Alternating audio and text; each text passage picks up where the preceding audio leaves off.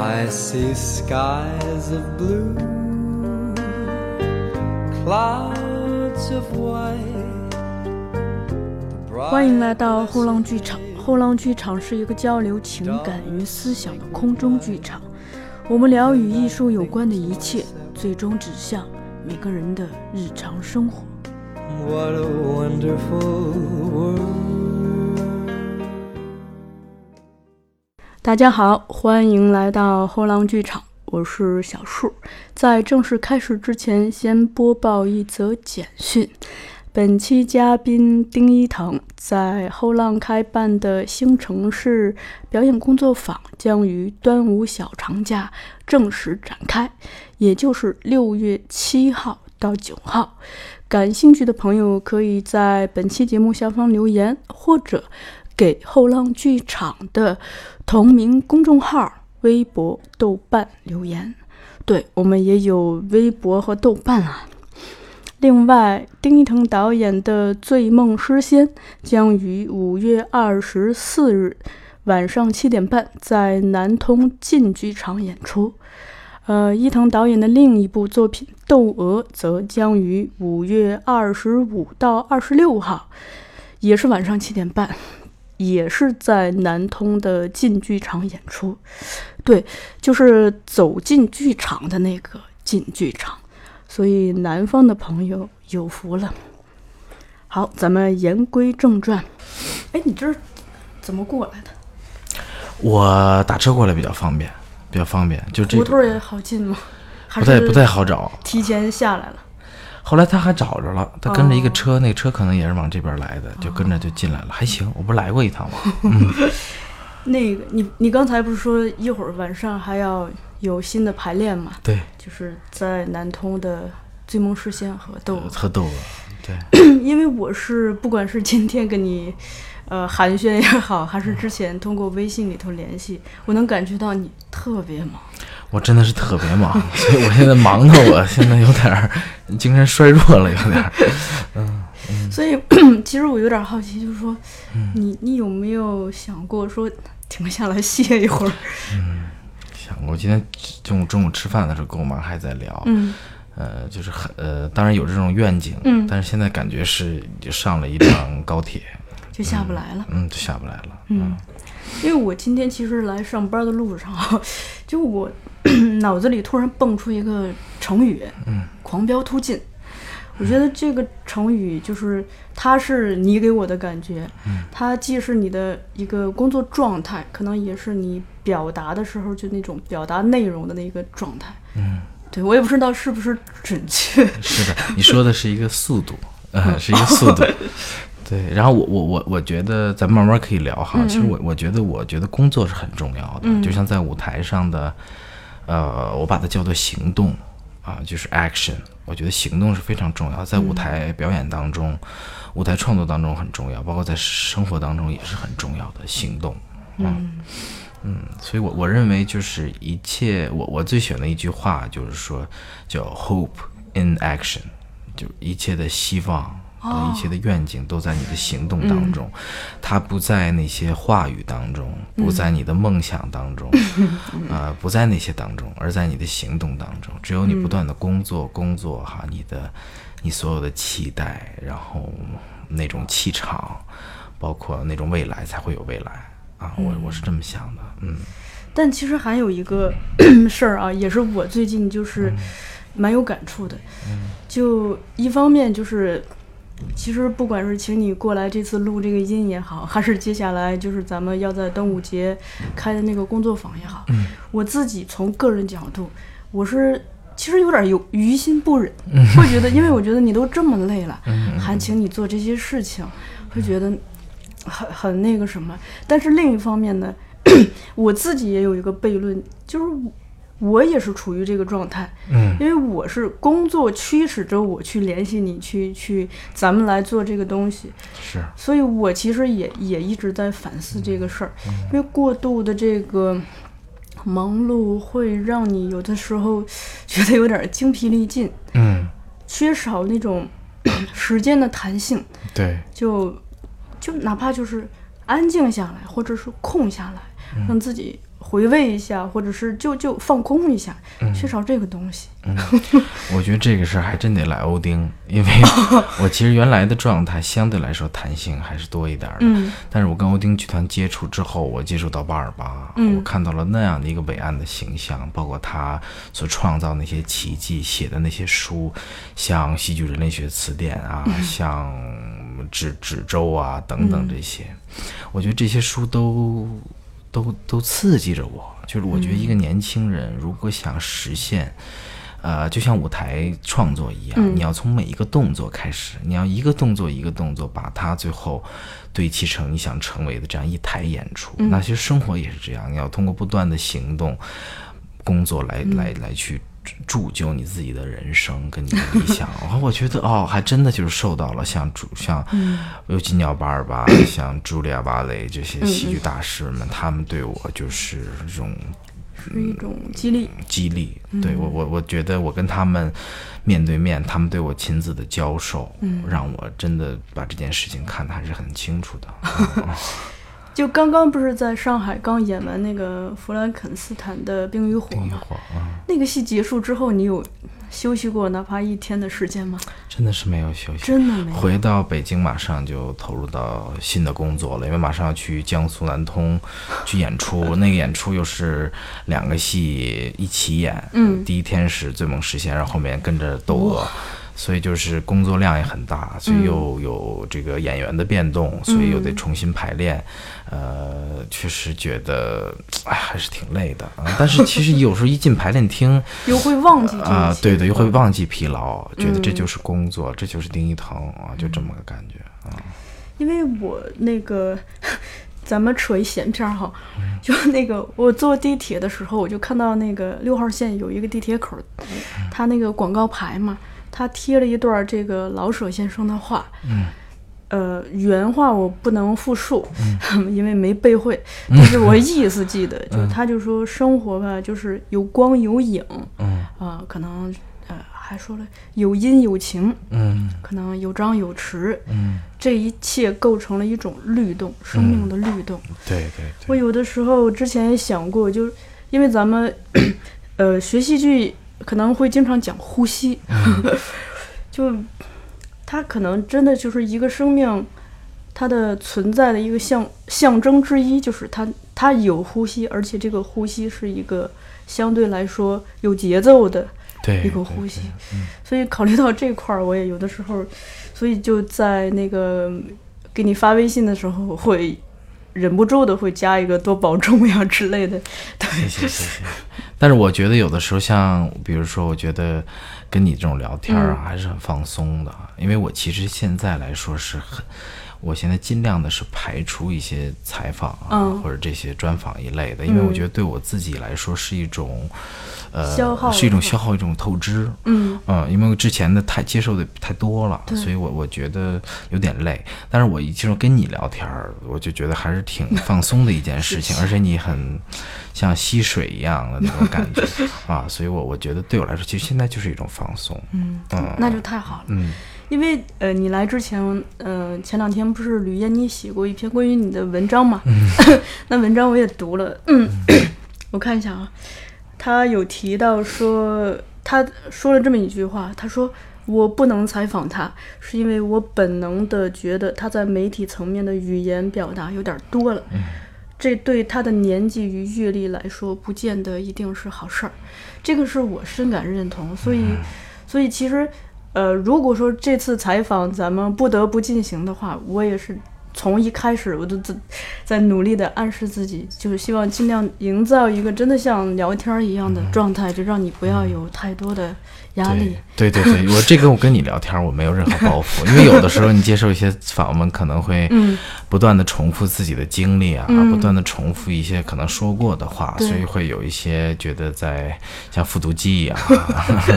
对，我觉得他写的那个特别好，嗯写出了我自己的心声，也写出了很多人对我的一个看法。哦我觉得，呃，有有甚至有朋友就截图给我看，甚至有还掉眼泪了。有的朋友，对我觉得吕燕吕燕妮真的是我非常非常好的一个挚友。我们两个哦。联系虽然平时不是特别多，嗯。但是一碰一碰到一起就有火花，然后就有很多难忘的经历啊。所以其实，在今天做这次采访的时候，做准备的时候，就我尽量的去避免掉很多别人问过你的问题，因为我也查了大量的资料，就了解了别人大概都问过什么，而且，嗯。我这次也在尽量的朝着一个，就是我们不要那么机械的，像真的像媒体采访一样去聊那些，呃，非常呃看起来很学术的问题，就真的就是人和人之间的一个嗯聊天儿、扯闲篇儿，就反正有有有一搭没一搭的就聊着呗。对对对对，就这样挺好，我挺喜欢啊啊。我前几天是呃，我看你在朋友圈发了一个。呃，跟大导林兆华的合影是吧？你是参加了他那个晚宴？对，我参加了林兆华戏剧展的对，我说参加了那个那个开幕晚宴，就是当时看完，呃，看完《奇幻乐园》，不是《龙的忧郁 》，龙的忧郁，奇幻乐园之后，然后去参加的这个晚宴啊，就当天晚上。对，当天晚上是跟王润老师一起啊，我们一起参加了这个晚宴，见了。呃，林兆华导演加林希月导演，然后也有一些这个攀谈，然后还有一些互相，呃，就互就是也向老老人家吧，表示了一种就是一种问候啊，觉得也是挺好的一个场合，好多老朋友可以见到一起，跟老师们也可以多学习啊，我觉得这样挺好的。嗯，这应该不是你第一次见他吧？啊，不是，之前在各种场合也也都见过大刀。嗯嗯，我看到那张合影的时候有一个疑问，因为你这几年不是对这个咱们传统的戏曲挺感兴趣的嘛？嗯，然后大导本人也是对中国的传统戏曲，不管是这个昆曲也好，京剧也好，甚至地方戏。都蛮有研究的，而且他对咱们传统戏曲里头的，比如说这个舞台美学，或者是呃演员的这种表演观念之先进，都有很多有名的言论。所以我不知道你见他的时候。呃，不管是这次还是之前见他，有没有跟他聊过这方面？之前还没有聊得这么深入，因为那个就是有点学术讨教了。嗯，因为我还是在一个我自己的摸索阶段。我想，我当我有一定的成果了，包括书面上的呀，包括在一些。呃，实践成果上，我会请大导来观看我的戏啊。包括有机会，如果真的有幸可以参加到临展，那我觉得对我来说是太莫大的这种荣幸了。嗯，呃，然后我觉得我探索的这个新城市是我自己的一个目标和方向啊，一步一步的通过一部部作品吧，慢慢的可以摸着门道啊，一点一点的开始进行我的这种，就是说。呃，民族化的这种我自己理解的民族化的探索啊，我觉得，嗯，呃，我希望有一天可以到达可以跟领领导讨教的这个这样的一个阶段啊啊。哎，像你现在这么忙，还有时间去，比如说类似长安大剧院。呃，长安大戏院是吧？看看看戏的这种，我自己要保证的是，我隔一段时间要去看一部戏曲，因为我不可能保证的是每一天，因为我在北京的时间都很少。对，呃，在就是世界各地啊去工作，有的时候在外地啊，所以我我觉得我，但我保证的是，我在北京的时间呢，我要找找一个固定的时间去看一场戏曲啊。我觉得这个对我来说不用多。但是一定看的这个要精，嗯，因为我觉得对于我来说，我的那个探索跟戏曲是很相近的，啊，然后我有自己的角度，自己的敏对于戏曲敏感的那个点，因为我能看到戏曲的魅力在哪儿，所以我就是说，希望我在通过观看戏曲，包括去看一些相关书籍，因为我在呃在考博呀，包括在考硕士的期间，要大量阅读关于戏曲的这种。这个这个这个一些一些一些文献，还有一些词典啊，我觉得这些对我来说，对我自己的新城市的探索都是很有帮助的啊。包括在欧丁剧团的学习，也是丰富我戏曲知识，同时丰富我自戏曲实践的一个地方。嗯。看的话，你主要是看京剧吗？还是其他的？呃，赶上什么看什么。对，京剧啊、昆曲啊，包括地方戏、评剧、豫剧，我觉得都都，我只要我感兴趣，包括黄梅戏，其实我就感兴趣，我都会看。嗯。啊，我觉得有有有意思的，我我觉得对我有启发的，我都会看，因为我不会用一个传统戏曲的角度去看戏曲，我会用一个当代实验戏剧的角度去看戏曲，那你会觉得。呃，我们老祖宗的很多这个东西是。其实就是当代的很多西方的大的戏剧家，比如像格洛托夫斯基啊，像布莱希特，甚至像巴尔巴，他们所追求的，其实都是在这些东西里边啊。嗯，你会看那个一些旧的影像资料吗？比如说，我之前在网上看到过孟小冬的唱段，嗯，或者是。呃，梅兰芳可能会有一些这个影像的资料。当时在排《窦娥》的时候，我翻我翻阅过，对，包括像梅兰芳先生他的一些以前的一些影像，包括一些音配画，我都还都找到过。去去看。啊，其实我有时候觉得特别有意思，因为有时候在国内的话特别忙碌，但我是在，我就说实话，我是在欧丁看的戏曲的东西相当多的，嗯，因为欧丁它是有一个戏曲的环境，它因为它有一个图书角，是好多戏曲的这种书籍，嗯，还有好多是英文，英文的翻译中，咱们中中文自己的一些一些呃戏曲的著作，包括像梅兰芳的自传，还有很多意还有意大利学者写的梅兰芳。哦啊，特别有意思那些书，就是你西方人的角度去看戏曲，我觉得这些对，就一个陌生化的视角。陌生化的视角正是我现在需要的。我我不愿意陷入到就是戏曲当中，当局者迷这种。对对对，有的人很多人说哈，丁一腾你不是做戏曲的，你也不是戏曲世家，你也不是戏曲出身，你也不是戏曲演员，你怎么敢去做这些东西呢？我觉得我正是因为这种陌生化，给了我勇气，给了我这种独一无二的视角。嗯嗯嗯。其实我觉得有一个事儿特有意思哈，就在中国的这个嗯电影和话剧史上，还真有很多行家，他就是票友，或者说对整个戏曲文化有着非常深的研究。就我随便举例子啊，就一个是石灰，石灰这个太有意思了，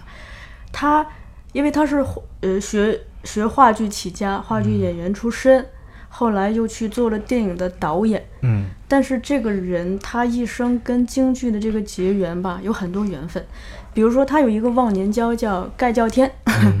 他有一个好朋友是京剧界的，就是李少春儿，嗯，然后围绕着李少春身边的很多朋友也都是他的朋友，嗯，那他自己的太太童童宝玲，应该应该我应该没有说错吧？童宝玲女士，人家本身就是一个戏曲世家嘛，嗯。他的那个，他们家有应该是弟弟吧，有一个叫叫童志玲还是童什么来着？是唱那个嗯《林海雪原》里头那个杨子荣嘛？嗯文革的时候，对，包括石辉在结婚的时候到场的这个亲友团，他请的人其实大部分都是戏曲界的，而不是说电影或者话剧界的。这个很有意思。呃，另外就是他自己，嗯。他会在他的电影里头融入这些因素，一种是他在一种普通的呃电影里头融入这些戏曲的因素，或者是就是一个美学的观念。嗯，另一种是他自己就拍过一部黄梅戏电影叫《天仙配》嘛。嗯，对他对这些都做了大量的研究。另一个是我之前在书上看到过，要不就是我们老师讲的，就是说这个呃费穆导演。在拍《小城之春》的时候，跟女演员说的是：“你多琢磨琢磨梅先生的步子。”嗯，就是因为当时那个女演员吧，嗯，其实是有点男孩气的。嗯，但我们在那个电影里头看到她是非常有古典女性美的。嗯，她可能是经过了这一番呃观摩 学习的那个。对，就我我现在就先举这两个例子，因为我知道很多呃。这个电影和话剧界的大家，就都对这些戏曲是有很大很多的研究的，包括就整个，比如说它的美学气质、美学的观念，或者是它整个，比如说气韵、节奏方面，因为它那个可能跟我们见到的，不管是好莱坞的也好，欧洲的也好，那种气质是截然不同的。对对对，嗯，所以我所以我我觉得。呃，我不知道我能不能这样说，但是我我觉得实际上，如果真的想实现民族化这样的一个戏剧民文化的目标，必须要从陌生化的角度开始。嗯，因为我觉得当局者迷这个事情其实很，呃，怎么说呢？是很，是很耽误一个进程的，就是很很耽误创作的一个思维的。啊，所以我我我我我认为我自己应该保持这样的一个角度，但同时我认为我理解戏曲还应该再深入一些。这个咱们实事求是来说，因为我觉得我在这个年纪。应该还有很大的空间去对戏曲的美学呀，嗯等等，它的各个各样的角度，它的写意等等，就是都应该有更深入的理解。我觉得我现在的新城市的创作呢，实际上是分几个阶段的。我觉得现在是集中在身体的这个阶段，身体身体的城市的阶段。当然后面还有很多其戏曲有很多其他的城市。那我觉得这样是要逐步的，呃，按照一个阶段一个阶段的来完成。但是我觉得在这个年纪，以我现在的领悟，我对于是这个这个身体城市的这样的它的原则的把握，以及对于戏剧城市的借鉴以及转化，是有我现在的实践，以及有我自己的呃自己角度的发言权的啊。我觉得，当然我的这个探索啊，也要通过一步一步的作品，包括一步一步我的工作坊啊，我去慢慢的去去扩大，也去发展。啊，现在也非常感谢咱们能够 给我这个机会吧，让我能够 就因为每一次工作坊对我来说都是学习，不管是我去教授别人，还是说在这过程当中，我从别人身体的这样的运用的过程中，我自己得到启发，实际上都都是对互相都有帮助的。包括我是因为在波兰排了，就是波兰开的工作坊，遇到的这些演员，他们的身体呈现出来的存在感跟在场，激发了我后面拍《弗兰肯斯坦的冰与火》的这样的灵感跟欲望。我觉得，其实戏剧创作就是这样的，有的时候就是没有计划，呃，然后有的时候就就就就就一拍即合啊。其实我觉得你有一个 现在有一个很大的身份上的优势，就一方面你搞创作，而且这个创作有的时候做导演，有的时候做演员，有的时候导演和演员一起做。嗯，另一个你现在是中戏的博士，等于是一个研究者的一个状态。对，还有一个是，你看，就是你现在就是一直在开工作坊，等于有有教有学嘛，就等于其实已经是三个身份了。而这个这个东西，它比就说做空头的研究，或者是呃只做实践，不去做理论总结，也不去做研究，这些会更丰富的去互相的印证。嗯，对，我觉得应该是这样的，因为我觉得我们，呃，我们创作者应该有这个雄心，因为我们有很很就是很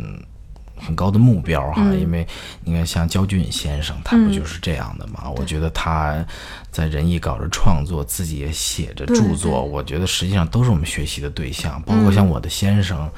呃，江涛老师，江涛教授，就是说，也是在教学的第一线，同时也在搞创作，然后著作也在咱们后浪出版，所以我觉得实际上这是一个真正的戏剧人的状态吧。嗯，其实，嗯，很多就是如果我们往这个话剧史或者电影史上倒，很多这个优秀的创作者也都是这样子的一个状态。嗯，比如说，呃，我之前随手翻过这个郑君里的全集，嗯，我就发现他作为一个一个电影导演，他自己是呃写过一部中国电影史的那个时代的，就是当时的中国电影史嘛。另外就是他会，呃，他同时也表演，所以他也翻译过呃这个呃波利斯拉夫斯基的演技六讲，嗯。同时他自己还写书嘛，那个一个角色的诞生应该是他写的，嗯对，就等于你看他在案头上其实是做这么多工作的，嗯。当时他那个郑君里的全集出来有这么六本儿，都是大厚本儿，那一路我都抱着像抱了一摞砖。对，你可见这个人就除了创作之外，他的这个理论生产是这么多。你再比如说，再说回石灰来，他他只活了四十多岁嘛，四十出头儿。按理说，如果按一个创作者来说，那其实才是他的创作的四十岁之后，可能才是那个高峰和黄金时代。可是他在那么早的时候，就那三本厚厚的《石灰谈艺录》，之前我有个老师他说过，他说你就光看这个人这三本书的厚度，你能看到这个人的这个产出，就是这种呃表达的输出呢，就非常的丰富，而且他这个东西里头既有电影的，又有话剧的，又有戏曲的，还有表演的，有导演的，还有其他种类，是是是，还有小说创作。这都是我们该学习的。我希望有一天我也可以，就是说把我现在的创作慢慢慢慢的，包括我的理论，慢慢的就是呃把它集成册。这样的话呢，有一个好的这样的传播吧。啊，当然这个一定是我在我做好准备的情况下。嗯嗯嗯。但是我觉得，其实咱们这个时代有一个呃好处或者是优势在于。呃，现在传媒整体相相对发达一些嘛，自媒体也很多，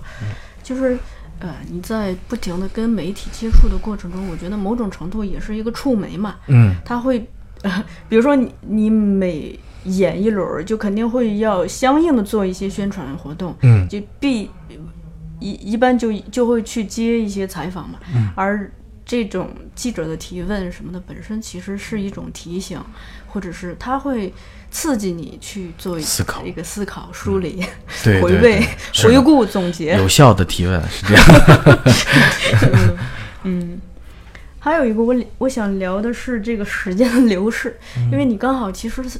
刚好是在去年的这个时候来过。是是是，对，去年的这个时候差不多。对，当时是录的后浪剧场的第三十五期和三十六期，我印象中。对对，然后今年又刚好在这个时时段来了。呃，这中间我没见过你，但是只是最近咱们因为工作上的合作有过一些联系，但而且是从通过微信的语音或者是文字，仅从这些，其实我我能感觉到你的一个巨大的变化。哦，是吗？对，所以我也挺好奇，就是说，因为大家对你的评价比较多的一点，就是说会聊你的特征，就是比如说娃娃脸，看起来特别年轻，但另一方面就是呃，表达也好，做事情也好，非常的稳重，形成这样一个反差。你今年是二十八岁对吧？啊，二十七岁半。二十七岁半，对，啊，就是等于是。从二十岁后半后半拉 往三十岁这个阶段奔三了，对对，嗯，就二十七岁也是一个蛮有意思的年纪。如果说我们就是嗯回望整个这个艺术发展的这个历史，就会有很多非常优秀的艺术家在二十七岁。离开人世 不是，我不是我我想说的不是这个，开玩笑。对，因为有呃是有一个说说法叫二十七岁俱乐部嘛，就都是二十七岁离开人世。但也有一个现象是，很多人就是他最大放异彩的那部处女作就诞生在二十七岁。所以我好奇的是，这个就这一年来这个年龄带给你的心态的一个变化。哇，这是一个很大的问题，我觉得，但是很有意思啊，很有意思，因为我一直在反复的思考我的这二十七岁半的人生，嗯，因为我觉得是对我来说也是一个，嗯。一个礼物吧，因为我没想到我的人生会踏上这样的一个轨迹，然后以这样的速度再往前进。我不知道，我现在没法去判断它是一件好事儿还是一件坏事儿啊。但是我现在觉得应该是我把我自己的能量都奉献给我二十七岁，因为我不想有所保留。我这个人就是说，当我有什么能量的话，我都会倾尽而出，为了我自己的事业也好，为了一份感情或者为了关系也好。嗯，我觉得我愿意把我自己的所思所想，就是当下的所思所想与你分享，也也也奉献给当下的自己。我就是觉得很宝贵的二十几几岁的人生，也许就这么过去了。但是我有幸的是，作为一个创作者，啊，用我自己的作品记录了我的二十二岁。二十三岁、二十四岁、二十五岁、二十六岁、二十七岁。嗯，其实我每一年都用作品来记录着自己，有的时候挺感慨的。嗯，我觉得挺幸运，挺幸运的，因为很难，很就是基本上百分之九十九的人可能都没有这个机会。但是我有这个机会，我去用作品记录我那个时候的，而且还可以跟那么多人分享。对，去这稚嫩也好，鲁莽也好，思考也好，嗯。包括一些小聪明也好 啊，我觉得其实都是挺幸运的一件事情。哦，我不愿意留遗憾。嗯，二十七岁的我也不愿意留任何遗憾。嗯嗯。去年咱们录的时候，在第一期的时候，其实是相当于梳理了你的个人嗯、走进就戏剧之路的一个履履历嘛。对对对，然后我今年意识到一件事情是，嗯。我们去年的起点是你高中的时候去中戏看那个《名扬四海》那个音乐剧，哦，但我但我们那个时候，等等于是我们的起点起晚了，就是我漏掉一个细节，就是你的童年。哦，我童年 对，哦，所以我不知道，就是因为我看你在其他的采访中提到说，其实童年有一段时间是跟妈妈在美国生活过嘛。嗯嗯，对，我不知道这段经历对你有什么，就是，呃，比如说冲击吧，因为首先会涉及到文化的不同、生活经验、呃生活方式的不同，以及最直观的肤色的不同。嗯，嗯。对，其实我我我我觉得，嗯呃，我的童年一直是挺有意思的啊，在外人看来是很幸运的，因为我很小的年龄就去到美国，然后在美国生活学习，碰到了各种各样的奇奇怪怪的人，对我当时来说。嗯，其实我也不断的在反思啊，不断的在反想，为什么我当时的生活会跟其他的呃同龄的中国孩子不一样啊，实际上经历了很多有趣的事情 啊，其实很多都是在呃比如说《弗兰克斯坦冰与火》里边，我都慢慢勾起了我那个时候的回忆。我在想，为什么我的性格的铸就会是这样子的？有的时候非常内心也许会自卑，嗯啊，有的时候会呃。有的时候会有恐惧，啊，其实这些这些我其实都是觉得源于我可能我的童年的时候，在美国的时候，在在我享受到一些优待的同时，学到了英语的同时，可能那个时候呢，是也受到了我们这个那个时候的文化差异，包括一些语言的隔阂，就是造成的一些那个时候的伤害。我觉得那个时候是有的，是确确实实存在的。呃，有的时候可能不愿意去提及啊，有的时候。呃，但是它实际上对于我后来的性格，包括我自己看世界的方式都有影响。所以后来我排弗兰肯斯坦的时候，是因为我有一个朋友，他有类似的经历，小的时候有童年的阴影，然后我觉得他的痛勾起了我的痛，勾起了我对于童年，对于我们所有人童年的一种。啊、那种哀伤啊，那种哀伤，呃，所以我就说，要不然就排一部作品，把我们梦中的那个童年的样子，把它展示出来吧。他或许是一个小孩躺在床上，那个永远的那个衣橱的后面到底是什么？或者夜里躺在床上，我的床底下到底是什么？就是那种恐惧，那种哀伤，我觉得。实际上可能是任何时候的那种同样的痛所不能比拟的啊，它有的有的时候像一种梦一样模糊，有的时候却又那么清晰的在我们身上所显现。嗯，那我要不然就把这种感觉，把它又通过作品展现出来。所以我觉得这是一部送给有有所有有童年伤痕的人的一、一部作品。嗯，所以我觉得我我只是把我自己的感受通过作品表达出来了。所以我看到你在朋友圈里头写说，这部戏是献给你的童年。啊，对，不光是献给我的童年，我觉得献给所有人童年，可能对是我的童年吧。嗯嗯，其实童年这个我也是最近几年蛮有感触的。嗯，我以前就是，其实我们不但在空间上是当局者迷的，在时间上也是这样子。嗯长大了之后，我有的时候回看我的童年，就是我会发现，我们童年有的时候一些遭遇所带来的那种我们应激的心境，它会变成一个模式一样，不停的在你的人生中上演。对对、我有两个例子，一个是我弟弟，他有一天是嗯那个睡醒来，他发现我们全家人都不在了。嗯因为那天我们全家人本来打算看戏的，嗯然后他他睡着了，又不能抱着他走，然后当时父母又特别想看，嗯。就把他锁在家里头走了。嗯，然后他起来之后就觉得好像被全世界遗弃了一样。对，他那天非常的，他当时是特别小一个小孩儿，他就特别疯狂的，他把家里头所有的玻璃都砸了，然后把那个东西全扔了，嗯。回来还挨了一顿揍。嗯。后来他跟我说，他说他直到现在都特别害怕那种，就是一觉醒来发现屋内空无一人，只剩自己，而且是个晚上。嗯对我个人是有一个经历，也也是我现在回望看到的，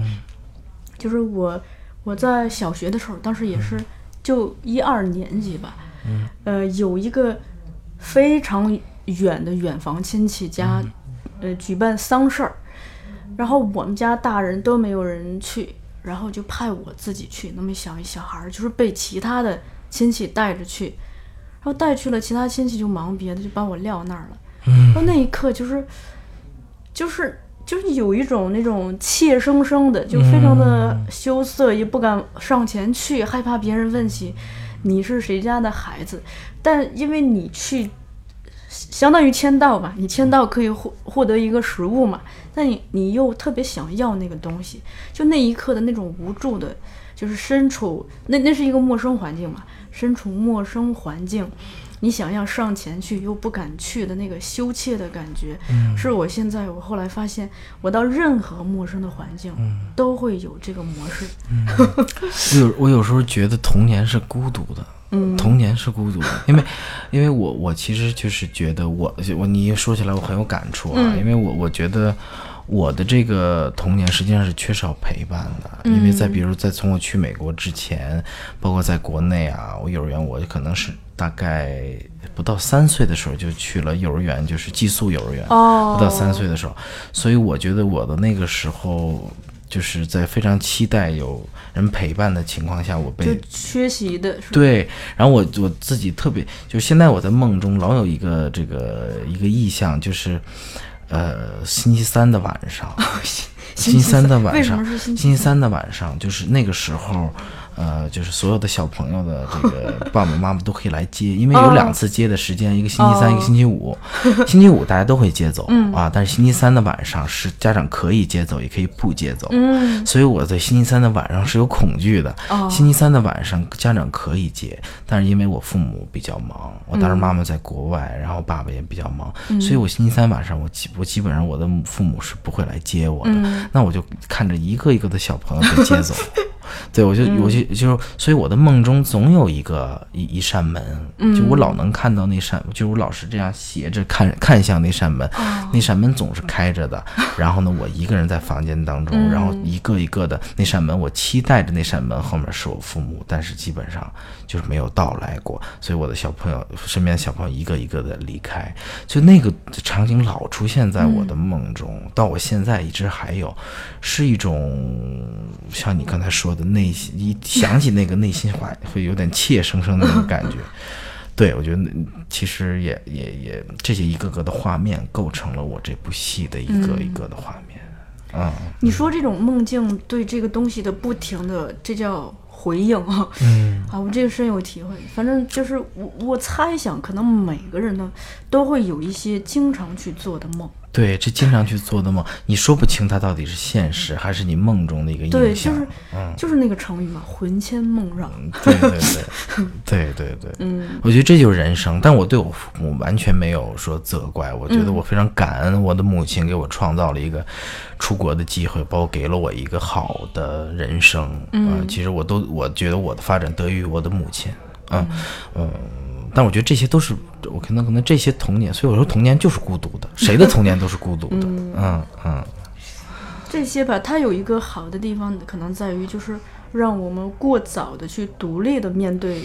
整个世界和自己。嗯，对对对，嗯，因为我其实有一点跟你相似的经历，但、但我比你晚了一些。嗯，是我从初一开始寄宿，嗯当时那个大部分同学是一周回一次家，嗯。我是一个月回一次，所以就是我特别害怕过周末，嗯。因为星期五的，就是那个，一般大家都会觉得星期五下午是最开心的哈，马上就要迎来两、两天的周末，但你眼睁睁的看着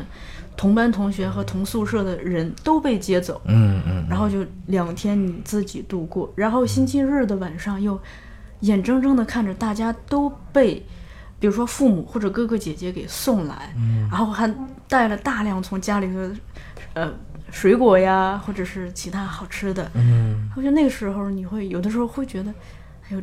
我怎么就跟孤儿似的，什么都没有。嗯。但现在长大了会想，就那种体验，一方面会让你对对，就是自己跟陌生环境的关系可能过早的带来一些感性上的体验。嗯另外，其实那个东西就激发你去过早的独立的去面对很多事情。对，咱们那就聊聊上海，因为你刚从上海回来，嗯，我觉得你跟这个静安戏剧谷的这个一戏剧大赏是蛮有缘分的。最开始是一七年的时候获得了他的那个年度新锐导演提名，是吧？然后一八年终于凭借，也不叫终于，就是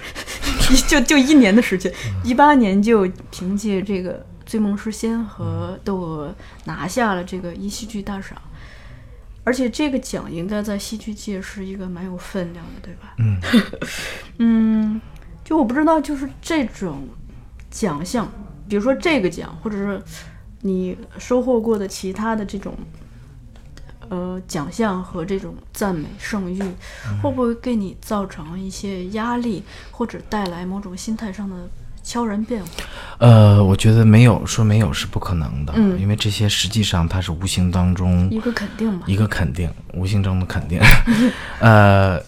因为我我我让我想起来，我当时把我得奖的这个消息第一时间分享给了尤金尼奥·巴尔巴先生。嗯和朱莉亚·瓦雷，就是我在、就是窦娥的这个艺术监制，嗯。然后包括也是欧丁剧团的功勋演员朱莉亚·瓦雷，我当时直接跟他们说了，他们其实挺为我高兴的，啊，但是他们嘴上不说。然后我记得我当时把我颁奖的那我我就特意，当时我就在丹麦，嗯我就把那个我得奖那个视频，那 还有点小心思，我就说一定得给他们看看啊，就没白培养我嘛。嗯我就给他们就是给给茱莉亚看了，茱莉亚看完之后，嗯，就这个表情就特别木讷。我说怎么了？他说你给我看这个是干嘛？我说我想让您高兴。他说这个不会让我高兴的。嗯我说我说为什么呢？他说这些东西会害了你的。啊，我那我说什么能让你高兴呢？他说你在工作当中，嗯你会让我高兴。就我觉得这个其实当然一下就嗯警醒了我，还是要回到你的工作当中，还是要回到你的行动当中。这就是为什么我现在，嗯、不给自己所谓喘息，你说那个呼吸的机会，因为我怕我有呼吸的机会，就会让我呼松懈。让我松懈，而且就会有让我有机会去回忆。我的这些 所谓的这些肯定，对肯定的时刻，嗯，我觉得对我来说并没有好处，我还不如把自己埋在这些工作当中，这样我什么都不会考虑，就慢慢往前闷着头往前走就行了，因为我害怕有时间会让我骄傲，嗯。嗯嗯，是这样的，我之前看过一个纪录片，是讲这个，应该是日本一个呃能剧世家，嗯，然后这个他们呃演出完，观众报以非常热烈的掌声，嗯，然后这个爸爸的角色跟他的儿子说，千万不要信，嗯，信了你就完蛋了。嗯。你应该做的是，记下来反省这场哪儿没有什么差错。对对，嗯，非常好，我觉得这句话对我也有警醒，嗯嗯说起这个一戏剧大赏，我、我看到有一张照片是你那次是跟朱旭老爷子合影了一下，是吧？哦，对对对，那个就是在后台，是吗？呃，也是当时工作人员介绍了我跟朱老爷子相识，然后后来，呃，就照了这么一张照片，没想到成为绝唱，嗯 就是后来就没有再有机会了，嗯。嗯，你当时有跟他交流点什么吗？呃，做了自我介绍，然后好像也点了头，嗯。朱老爷子，但是那个时候的他健康是不是已经已经有点有有也不是特别清楚了哦。啊，有点，嗯、嗯行动也比较缓慢了，嗯思维可能有点模糊了。那个时候能感觉到身体欠佳了，已经、嗯啊，所以就没有太打扰老人家。除了这种就是嗯身体上的不太好的状态，就说嗯呃，你对他的当时整个精神的状态有什么印象吗？精神，你指的是病情吗？还是不是病情，就是嗯作为一个人的这种精气神儿的状态。我觉得第一次见朱老爷子应该是当时大一戏大赏之前的那个餐叙嗯啊、见老爷子在吃东西，嗯然后就觉得有一有有有有一座佛在那儿 发着光，真的是这种感觉。因为对于我们来说，像蓝天野老师啊、嗯朱旭老师、林兆华导演，这都是我们。这都是一座一座的活佛呀，我们就认为，对，然后能有机会跟他们分别相识，就是说不能说相识吧，就是说能有机会见到他们合影，然后向老师能够介绍一下自己，我觉得实际上都是莫大的荣幸了，嗯、在我戏剧人当中是非常幸运的。